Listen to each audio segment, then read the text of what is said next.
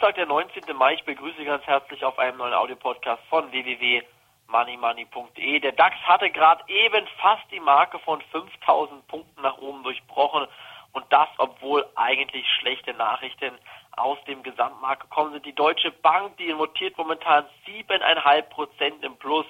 Meiner Meinung nach völlig unverständlich, wie auch eine Commerzbank-Aktie derzeit 5 Prozent im Plus notieren kann. Auch Aktien wie Allianz im Plus und andere Finanzwerte ebenfalls kräftig heute im Plus. Der Hintergrund für diesen Anstieg ist meiner Meinung nach nicht zu erkennen. Genauso wenig ist zu erkennen, dass eine Salzgitter-Aktie ins Plus dreht und eine ThyssenKrupp-Aktie ins Plus dreht.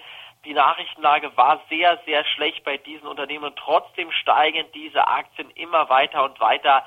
Ich denke mir, eines Tages kommt dann das böse Erwachen die Aktienkurse brechen auf breiter Front wieder ein und deshalb sollten Sie jetzt hier dringend in diesen Märkten aufpassen und Ihre Aktienposition, Ihre Gewinne mit sehr, sehr engen Stoppkursen ganz eng nachziehen. Denn was passiert, wenn die Banken hier tatsächlich den Dow Jones und den DAX nur an einer gewissen bestimmten Marke sehen wollten, um einige Knockout-Schwellen zu erreichen, um dann die Aktienkurse wieder fallen zu lassen. Die Deutsche Bank sagt ja zum Beispiel, sie geht von rund 4000 Punkte im DAX aus, kann ebenfalls eine Falle gewesen sein für Anleger, die dann davon ausgehen, wenn die Deutsche Bank sagt, der DAX geht auf 4000 Punkte, wir gehen mal short auf den DAX und auf einige DAX-Aktien, auch auf die Deutsche Bank selbst und schon fängt die Bank selbst an, Aktien zu kaufen. Die Aktienkurse drehen da nach oben. Shortseller müssen sich eindecken und schon ist hier ein Plus im DAX von aktuell 2,4 Prozent möglich. 2,5 Prozent waren wir schon im Plus.